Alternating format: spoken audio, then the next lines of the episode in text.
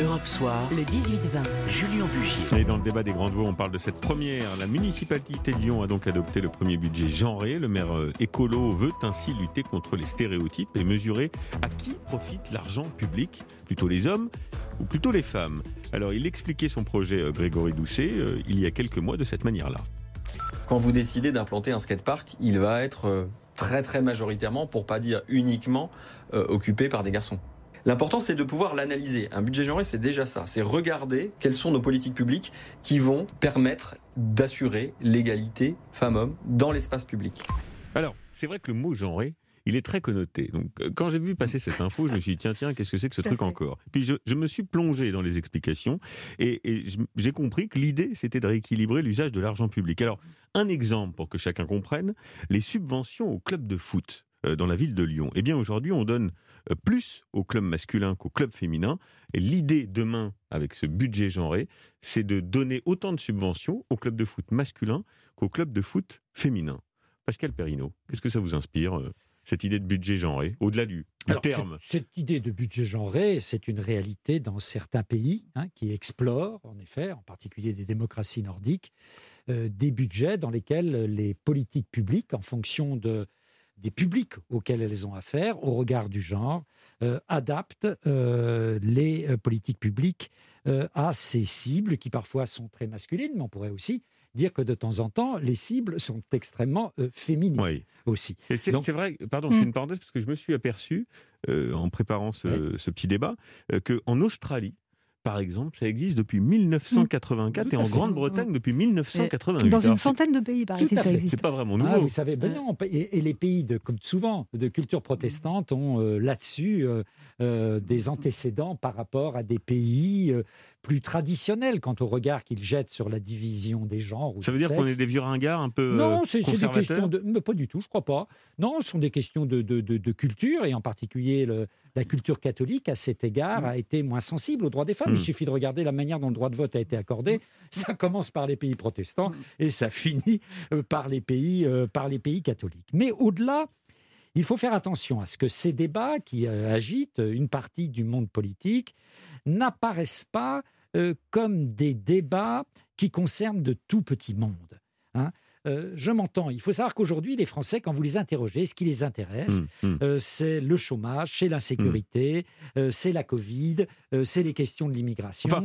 Pardon Pascal, mais quand vous interrogez les femmes, elles aimeraient bien être payées autant que les hommes quand même. Ah hein. bien sûr, non mais bien sûr. Mais est-ce que, est que, cette approche est celle qui amènera, par exemple, une politique d'égalité ah, salariale Je n'en suis pas, je n'en suis pas certain. Et derrière, il y a tout de même une conception de la société où les individus ne sont plus définis comme dans la Déclaration des droits euh, de l'homme, avec un mmh, grand H, mmh, je précise, mmh, euh, de 1789 par des droits des citoyens en tant que tels, mais on est de plus en plus défini par son genre, par sa couleur de peau, euh, par sa race, le racialisme, par sa culture, et attention à une certaine forme de balkanisation de la société française.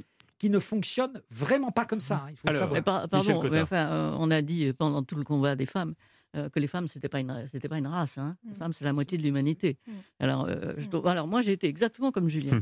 C'est-à-dire que je me suis dit, budget genré. Au fond, ce qui me gêne là-dedans, c'est le, vocabulaire. Voilà.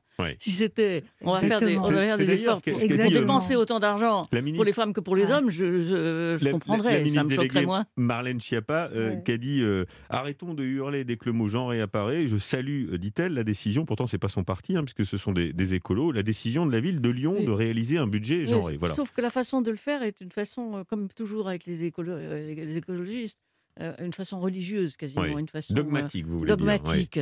Voilà, c'est ça qui est, c'est ça qui est énervant. Mais quand on regarde, bon, alors sur le football, je suis pas sûr que ce soit un, si bon exemple parce qu'il y a moins de femmes qui font du football que d'hommes à Lyon, ça c'est sûr. Donc c'est pas là. Et puis il y a plus de femmes qui, qui remènent les enfants dans les jardins et dans les parcs. Donc c'est, c'est sûrement très difficile à faire.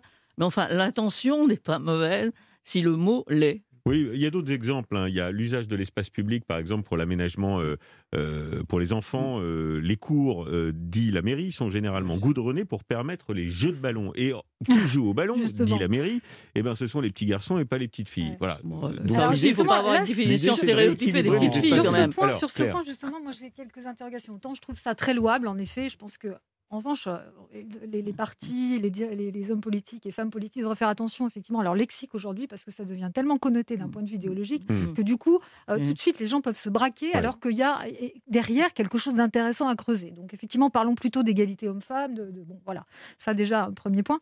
Euh, ensuite, il y a des choses qui sont très louables. Acheter des places, enfin pour doper l'équipe, en, l'espèce, c'est l'équipe de foot féminine de Lyon, acheter des places pour les redistribuer, tout ça, c'est très bien. la parité culturelle, inviter autant d'artistes hommes que femmes. Parfait.